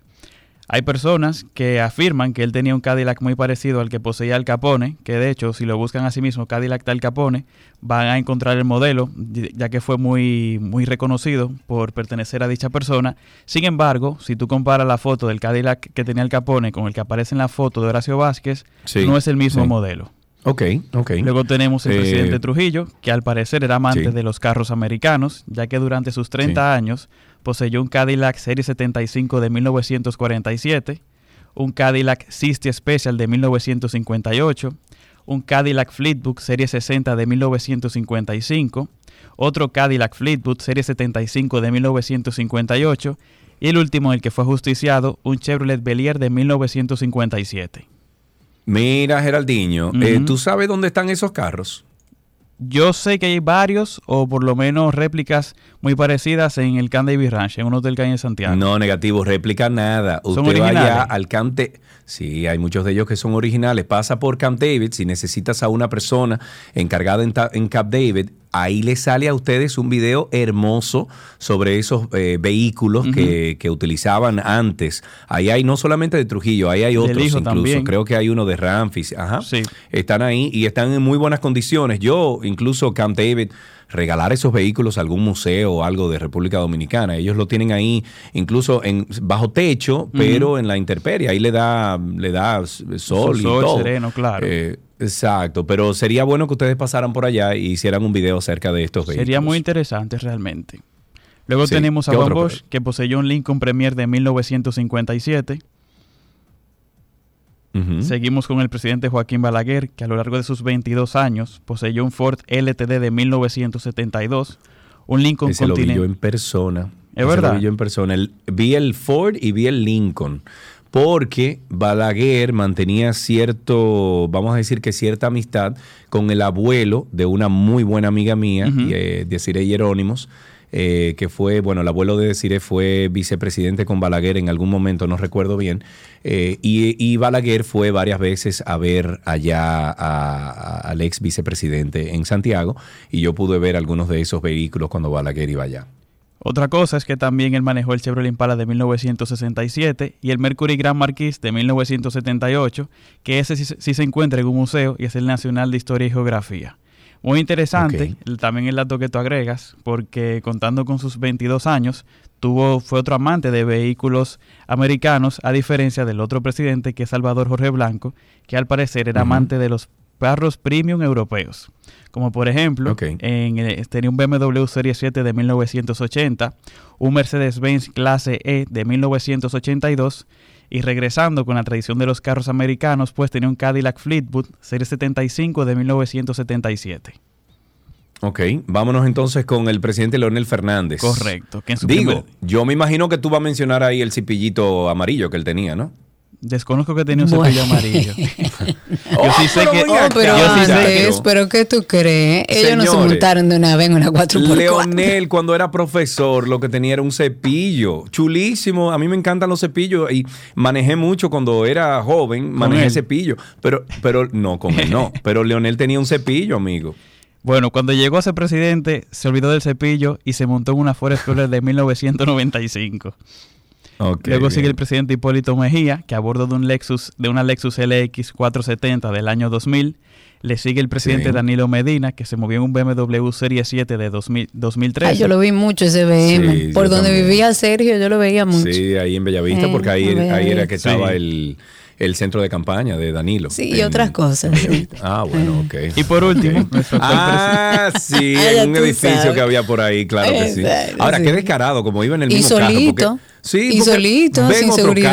Carro, porque ven Tú. otro carro. Digo, uno lo Leonel. dice porque se supone que no es un secreto, porque él llegaba en su carro y se desmontaba de su carro, normal. Está bien, eso no Cerrado lo sabe el Gerardo, chisme. está bien. No, sigue. no, no. Ni quiero saberlo. Y por último, nuestro actual presidente, Luis Abinader, a bordo de un Tesla Model S. Mentira, que él no anda en eso, eso es No. mentira. Yo le he Una visto Yo sé que él también Él- anda en él una hizo publicidad. Pero yo también lo he visto en la calle rodando en- con la placa 01 el Tesla Model S. No. Esa, eso su- sacó para dar un poco de publicidad.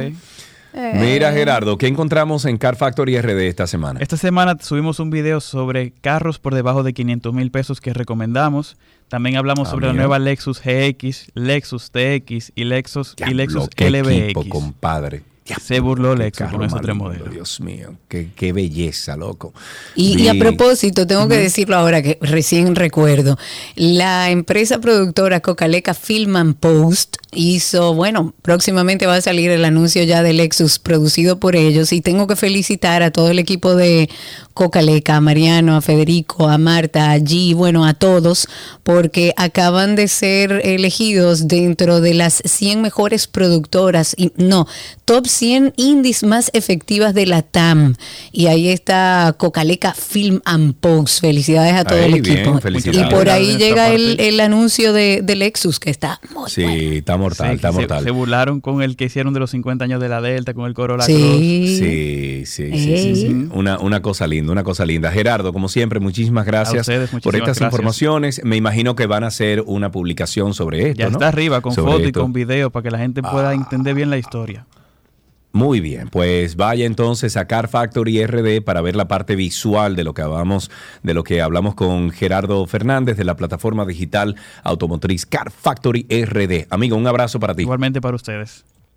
Bien, y así finalizamos Guía de Automóviles aquí en 12.